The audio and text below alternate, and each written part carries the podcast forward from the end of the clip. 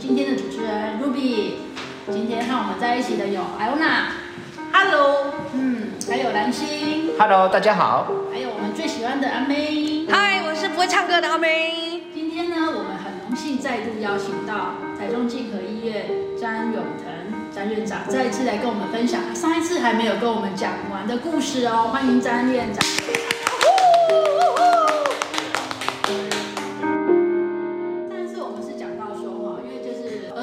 嗯，一方面有越来越多不一样的状态，对，年龄下降，嗯，这个是不是可能都是跟他的原生家庭有一点关系？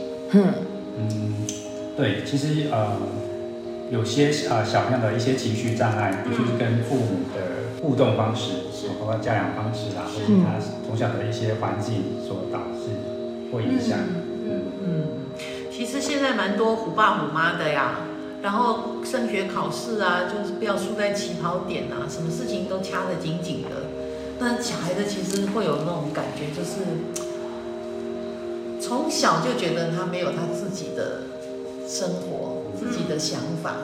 嗯，因为小孩的想法，他都会说：“阿丽娜两麦公家贼。”对，对不对？对，从小就这样子的话，他就会越来越不舒服。我这边就有一个案例，是同一个家庭里面，同一个妈妈有两个女儿。结果这两个女儿呢，后来呢都有了身心方面的疾病，可是他们的症状非常不一样哦。嗯、大女儿的话呢是呃非常的懦弱，嗯，生活没有办法自理，嗯，然后对任何事情都很逃避、很懒惰。嗯、那小女儿的话呢就比较呃坚强，嗯，比较能够面对问题、处理家里的大小事情，把一件都扛起来。可是。两个人的生活都过得非常苦，对对对对，两个都过。为什么没有中间点呢？为什么？对啊，就不知道为什么。嗯嗯。可是他们是同一个妈妈养出来，同一个家庭，还住在同一个屋。那这个时候就依我们来讲的话，我们就会从心跟灵去看探讨了。怎么探讨呢？呃，这个就会变成我们要用另外的方式，就不是去就医了，不是就医。嗯。你如果从心和灵的方方面去看的话，可能就会用运用到，比如说像我们经常讲的催眠啊什么这些去，也许这个小孩子本身跟父母的因果关系。哦哦哦哦哦。所以它其实范围蛮广。还有那讲的因果关系，就是我们常常在讲的前世今生之类的。这是其中之一，不是绝对。哎，不是绝对，因为蛮多人走到身心灵这个部分的时候，就会认为。他一定是前世今生。就我们来探讨的话，还是先从这个当下这一世来看。嗯，除非你找不到原因，完全找不到因素，才会再往前看。嗯，要不然的话，就是你当下的问题，当下这个时空环境去解决。嗯，我想要知道你那个案例，就是说同一个妈妈所教出来的两个女儿，嗯，那她给她的标准都是一样吗？还是哦、呃，比较懦弱的那一个，他就比较放纵？那比较强势那一个，他会，他就是对他比较会有压抑。从小的时候都是一样。没有，我觉得以做做父母的这个角度来看的话，父母对长子长女跟次子次女其实是不同的，他的期待是不一样的。嗯，对。所以有的时候长子长女其实过得蛮辛苦。我会问这样，是因为说小时候我妈对我老大，我是老大嘛，然后我弟是老二嘛。老大要求就比较高，嗯，好，那对老二他就稍微会比较放纵。那是因为呃，大家对老大的要求比较高，是因为他觉得我也不会做父母，嗯，我也是，我就从我也是第一次啊，嗯，那所以很多事情他也是在试。到第二个的时候，他就觉得啊，就是这样的，嗯，他会认为说老大你去教他就好。对，其实很多。妈妈啊，或者是传统的妈妈，其实都有那种长子的情节。对，哦，长子就比较传宗接代的，第一个小孩。嗯，所以我希望你能够特别珍惜。嗯，那可能会以前资源比较有限的时候，会把所有的资源，甚至大部分资源给他，就在他身上，在他。对，没错，没错，没错。我那个朋友确实也是这样，因为其实他，我那个朋友的姐姐，她学历非常高，她是国立大学。嗯，所以他的呃从小到大，父母给他的期许，或者是给他的一些。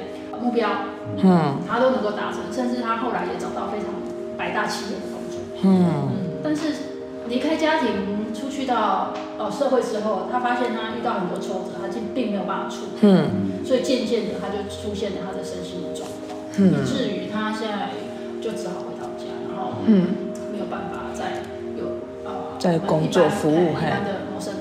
这就是我的问题啊，他同样的妈妈，同样的教的方式，嗯，他到外面他没有办法去处理这些人际关系，你到那个另外一个姐姐能够到外面可以处理这些人际关系，他们的差异到底在哪里？是父母造成的，还是这个小孩子本身就这样子？呃，还有朋友关系吧。因为我们来讲都有，嗯，这些所有的因素都存在，只是比例大小多寡，嗯，所以你你要去探讨一件事情的时候，看针对这件事情解决这件事情，还是解决他整个人生，这个就差很多哦。而且跟小朋友先天气质有关系。对，就是我我讲的是，我们讲的可能不会单只有爸妈，嗯、爸妈可能都是一样的，对爸妈。可是小孩子接受跟他表现出来的，他们会有各自的发展。可是，可是没有为小时候姐姐的学习成绩比较优异，而且姐姐刚得也很有表达能力，对对，所以妈妈比对她比较放重。对，那时候她是非常 promote 他，在亲友中间他是很赞美他这个大女。嗯、对，所以我就讲的就是这个地地方，妈妈。有所期盼，因为你让我在这地方有面子，所以我对你相对的要求并不会。那对那个比较强势的女儿，她觉得说你怎么跟你姐不一样？然后那个小女儿就是从小就是读书也是这样子，哎，哩哩啦啦啦，然后也对啊，然后也不是很乖啊。真的是这个妈妈，她真的有去影响到这两个小孩子，嗯，一定会，因为她给他们的价值观是不一样。其实我听我听过这个妹妹说哈，因为她。她妈妈的对于大小眼这个落差实在真的是太大了。嗯，当场在他面前跟亲戚讲话的时候，甚至他不知道在他背后，他听到的时候，他都觉得非常非常受伤，因为那个落差实在是相当大。可是时到今日，这个姐姐是变成啃老族了嘛？嗯，对呀，那妈妈也就是也只好很重了。她一开始当然是先跟这位女儿了解了她的原生家庭带给她的影响。刚提到这位妈妈，虽然我们没有直接接触到，嗯、我们之前也遇到过类似的个案，嗯、很多就是妈妈就是比较高情绪张力，对，我们说的高情绪张力，对对对对，就是在女儿面前会不断的有一些批评，没错，对，哦，贬义的方式，嗯，哦，或者是用一些被被动攻击，不，比如说你不听话，你就会害害妈妈怎么样，害妈妈难过，嗯，然后害妈妈被爸爸骂，嗯，甚至有些，比方说妈妈可能受到爸爸一些一些家暴，或是比较。呃，不公平对待，然后他会把这些愤怒转移到小朋友身上，嗯，哎，把这些负面情绪转到小朋友。那小朋友可能就是在一个比较缺乏包容、关爱的环境下成长，嗯，那他缺乏对自我的肯定的能力，嗯，这个能力其实在小朋友来说是非常重要的一个过程，嗯，哦，他是先受到爸爸或妈妈给他的肯定。他才学会怎么样去肯定自己。如果在这个过程中，他听到的都是爸爸骂他没有用啊，你就是不听话啊，嗯，哦，嗯，爸不爱你啊，嗯，哦，你出去好了。他如果说一直受到这些催眠，一直受到这些负面声音的影响，嗯，即使他长大之后，嗯，他会有一个耳朵旁边会有一个虚拟的爸爸或妈妈，不断的在批评他，嗯，当他面对事情的时候，他想要奋力努力的时候，他就会听到那个声音说：“啊，你就是没有用。”嗯，你不会成功的。哦、这个时候就要去看那部电影，叫做《丧气》。还有就是要听圆呼噜呼噜远呐。哎，对，这个这个是我们有一集要专门来讲电影，从电影当中学习。我比较好奇是刚刚院长一直提到的，这要看孩子天生的气质。对，这是什么意思呢？其实有小孩的父母应该都知道。嗯，其实你用一样方式的对待，跟小孩子那种个性就是不一样。嗯。内向外向，比较高敏感度的，或是比较随性的，嗯，比较有的小孩就蛮高敏感。对，其实他本来就一些不同的气质，嗯，像我两个女儿，其实两个个性也是不太一样。就是我跟太太就是尽量以就是一样的方式，对，哦，来教养他们。对他们两个用一样的方式，尽量。哦，这当然没有办法一样，有时候是那种互动嘛。嗯，真真真的是因为我最近跟我妈在聊天呢，对，就是。我弟弟跟我嘛，嗯、那因为同样的教育，可是就像你讲的，他有偏差。嗯，那老大就是好了，你就是从一楼扫到三楼都是你的。嗯、那老老二你就是一楼到三楼一样，一楼到三楼，但是他是楼梯。嗯，那个比例就不一样。那对他的放纵也相稍微多，可是现在变成是说，我妈讲话，我弟会不耐烦，甚至会骂他。那他觉得说什么事情跟我沟通会比较好，到最后造成的都是这些父母所造成的结果，都是会反映到他身上。他会一直抱怨说啊，你弟为什么这样？我说。按主持人的是你改呀，或者是你你你放纵出来的。可是他不会认为是他放纵，他说哪有，我手指拿出来，每次咬都是一样痛。我说你你骗我，哪可能？你懂吗？他就是这样子。可是他们不自觉的，就是他认为我的教育都是一样，绝对不可能一样。对，然后间接的，其实他已经影响到这些人了。可是到最后的时候，他还是不能。所以生一个就好了，这是我造成的。都一样了。对啊。哎，不过像你讲的情形，只是日常生活上面的差异，对，倒还好。就是怕说小孩子在这样的生活环境当中，到自己没有办法掌控自己的情绪，然后到病态产生。嗯，那产生这个病态，如果父母又没有觉知到说要去注意的话，那这个小孩长大一辈子就受很大的影响。嗯，那你你在看这个个案病患当中，这种比例是不是有比较高，或者越来越高？其实要仔细。去跟他了解他的一些原生家庭，他的成长环境，每个人都会遇到他的课题，嗯，跟我类似的课题。那刚刚提到的，我们说的老大情节，嗯，就说其实父母其实我们都觉得对小朋友是一样的嘛，可是不可能一样，因为年纪就是不一样，嗯，老大一定比小下面的大几岁，对，所以有时候我们会要求老大比较要听话一点，比较懂事嘛，对，你要多照顾照顾弟弟妹妹，多做一点事情，嗯，做好榜样，做好榜样，啊，你不要。小的在欢，那你你长大，你比较懂事啊，你让他。就老大也会觉得爸妈不公平。嗯。为什么我做的都比较多？嗯。为什么每次都骂我？对。为什么都是我要让弟弟或妹妹？对。所以两个就要一起骂。对。所以小朋友一定不会觉得公平的。嗯。其实父母。嗯。所以我们下一个讲座应该要来做父母营。对呀、啊，真的。对啊，就是案例，父母提出案例，我们针对每一个议题。教育父母，对啊，比教育小孩。因为在你们家是这样，可是在我们家，我们家反而是老幺最倒霉。在你们家是爸爸妈妈对老大比较严格，可是在我们家却是颠倒的，是因为我哥哥姐姐就已经是一个好字，所以我妈妈他们会觉得我是多出来的，因此对我是比较严格以外，也都会要求我做事情。虽然父母很重要，但我不知道为什么，我觉得朋友也很重要，是因为。我觉得我在成长的过程当中，真的遇到很多好的邻居爸爸妈妈，还有跟好的同学，所以他们没有让我往别的方向走，而且对，然后很很很帮我，就是听我说话，听我分分享心事，所以我觉得这也很重要。跟你的那个个性有关，哦，所以是气质嘛？因为不是你的，你是三号人嘛？对。三号人就比较活泼外向，比较能够去把一些困扰说出来。你如果是碰到九号人的话，他就全部放在心里面了。哦、嗯，这本身就是他讲的气质这个部分，嗯、他自己本身他会不会去处理？所以也像这个詹院长刚刚讲的，就是你看事情的态度角度，不是事情本身，是你怎么去面对这个事情。那我们要怎么影响小孩的气质呢？因为父母如果自己本身有觉知到说要去注意的话，小孩大部分不会有问题。嗯，哦，也对呢，哦，会产生问题的都是父母，所以觉得我都没有错，对，对不对？没有觉知到。我我觉得这个气质有点那个，比如说我我们在管理这么多人，嗯，一定有好嘛。你刚说哥哥哥哥姐姐就是一个好字嘛，嗯，那我们在管理的过程当中。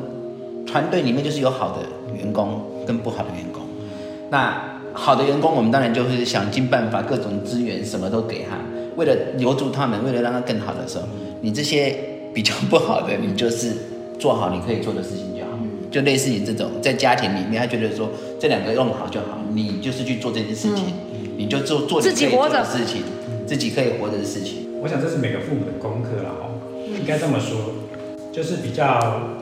理性，不要那么情绪化的父母，嗯，通常小朋友也会比较理性，不那么情绪化，嗯，哦，当然这不是绝对，是，对啊。那相对来讲，如果很情绪化的，常愤怒，在家也表达愤怒，或是可能会骂脏话啦，或者一些比较暴力的方式，嗯，面对你的配偶，对，嗯，那小朋友其实很很容易就是会学习到这种类似的方式，对，我们常呃看到很多案例，就是爸爸或妈妈是酒瘾，那在家里可能会有一些家暴。嗯，那小朋友其实从小会很讨厌这种行为，嘿，因为他在害怕中长大。嗯，那可是长大之后，哎，你会发现他会陷入到这个循环，嗯，家暴跟酒瘾的循环。嗯，我哥哥就是。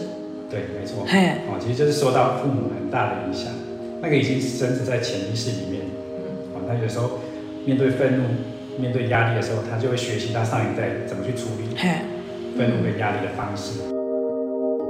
这就像我们讲的嘛，就是毒瘾的父母的小孩，对，只有两种，一个是很讨厌，嗯，毒瘾，一个是一起一起，对，一起多。可是讨厌毒瘾的那一个人，当他碰到困难挫折的时候，他唯一想到的解决方法最简单的，因为在深植在他心里面就是，这样我也就开始吸毒了。嗯，虽然他很讨厌哦，可是他不自觉的，就是会用这种方式。嗯，所以其实做父母是要自己要有觉知。我们常常讲说觉知很重要，那个觉知哈。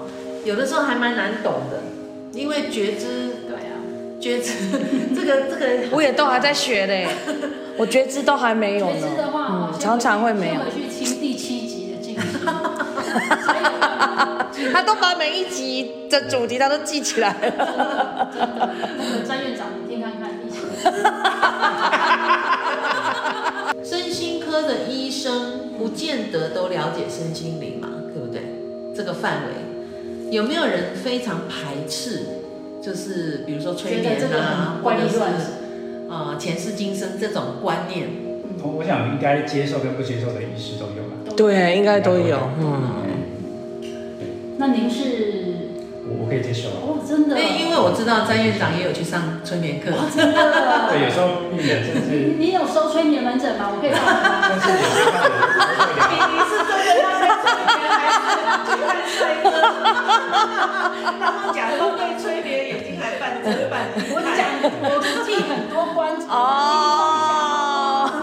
对，包括我之前有也是有做跟患者做催眠，然后他他也回当时是真的我不不了解，因为这个没办法去证实。对。所以说他的前世他描述的是栩栩如生，然后我也在他的前世里面扮演一个角色。嗯。好酷哦。这是蛮蛮有趣的啦。嗯。蛮有趣的。那我是透过催眠，就是说，因为我们在做心理治疗的时候，通常患者一开始会一些阻抗，嗯，他会把内心的话，他没有办法去直接的讲出来，嗯，然后他会先转一圈，嗯，那讲出来也许不是他的本意，嗯，那透过催眠就是降低他这个阻抗，你把一些潜意识的东西，嗯，比较不会有防防卫，可以直接的表达出来，嗯，比较快进去他的那个状态里面。嗯，其实，在西方的医学身心科这，我们讲精神科啦，以前哦早期的，嗯，催眠是经常使用的手法呀，嗯，对不对？对。哦，那可能台湾接触的比较慢，对，现在比较多啦，比较多人会用这个方式，但是早期的精神科可能就是会比较排斥。哦，所以学校医学是学校里面没有教催眠这个科目呀？我们专科训练过程没有。哦，这都是要自己去学，可以去考那个美国催眠师证照。嗯，像之前有个大师叫做艾艾瑞克森，嗯，对，他就是精神科方面的一个一派宗师，他有很多理论，我们成长理论，啊，然后那他本身也是个催眠大师。嗯，其实我们现现代的催眠其实都是遵循他那个理论过来，嗯，哦，神经语言学，嗯，慢慢的去推演出来。嗯，所以其实现在用催眠的。人越来越多，所以如果能够把这两个领域把它结合起来的话，会对于有精神疾病或是困扰的人会嗯。可是看身心灵科，嗯，没有健保，对，没有健保，没有健保。不要紧，不要紧，治得好比较重要。对。我们现在临床在做催眠或者心理教，我们也是自费。对啊，现在做是啊，对对对对，对啊。那通常。呃，有些可能对催眠一开始会有一些呃比较误解，就说哎，可能做做了催眠之后就很呃会有一些戏剧化的转变。哦。那通常我们在这方面会给那了解。我叫贺康吗？对对对。想要，比如说他刚可能他有一些焦虑症，他会期待说做的时候就就就都好了。对，哇，刚好的感觉说，我一直抑制他，一直抑制他，就最后到后面他来抱怨说你没有办法医好。有这种情况，可是他通常不会来抱怨，因为他就就就就不来了。因为我有我有个员工，他去医给医师看，然后看的时候他就跟医师讲，哎，医师你可不可以帮我介绍一个比较厉害的医师？当下哦，当下那个医师都不知道怎么讲话哦。对啊，其实是有啊，不同的医师他的跟病人沟通方式不一样。我觉得刚开始会啦，比如说像我刚开始学的时候，我就会期待我的个案。有很好的效果，有很好的结果。对，然后慢慢的自己在学习过程当中才发现，那不是我的问题。嗯，对，所以是个人的问题。嗯，比如说，呃，我们在做催眠的时候，不是就像我刚刚讲的，不是把你整个人生改变，嗯，只是针对这件事情。嗯，那但是后面还会有别的事情啊。对，你不是一次做完之后就所有都完美了。嗯，人生是环环相扣的。对，我们只是先解开那个扣。对，十个环嘛啊。对，十环帮。你，你讲完，这个詹院长都满脸问号。那你有看上去了吗？上气。不是疝气哦。没看。是你跟我能叫弟弟淡季的。不是，你看我们我们录音多 happy，对不对？录完音大家都都治疗了一次，疗愈了很多事情。院长，我之前我会印象很深刻，那时候那个 Ruby 他也很清楚，我真的面对我自己，其实我以前不敢去看身心科。好，当我踏进去那个诊所的时候，就哭着出来。我只记得一件事情，就是嗯，医生要我去找一件事情认真做，专注做。然后我就在想，天哪，我有什么事情可以专注做？然后 Ruby 就跟我说，打毛线，对，打毛线。然后我真的我就去上毛线课，但上了两堂，我不上了。因为我在打毛线的时候，我居然还在想，哎，对这个案子到哪里了？对他，然后呢，我我还是在想，我还是在想，所以我就没打毛线了。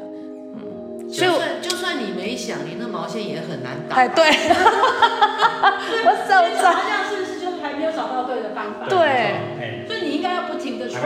所以今天逮到您的这个机会，那所以，我结果到现在我还没有找到这个。第十二十个方法的。你你不要打毛线，你打男人就好了。讨厌讨厌讨厌讨厌呢！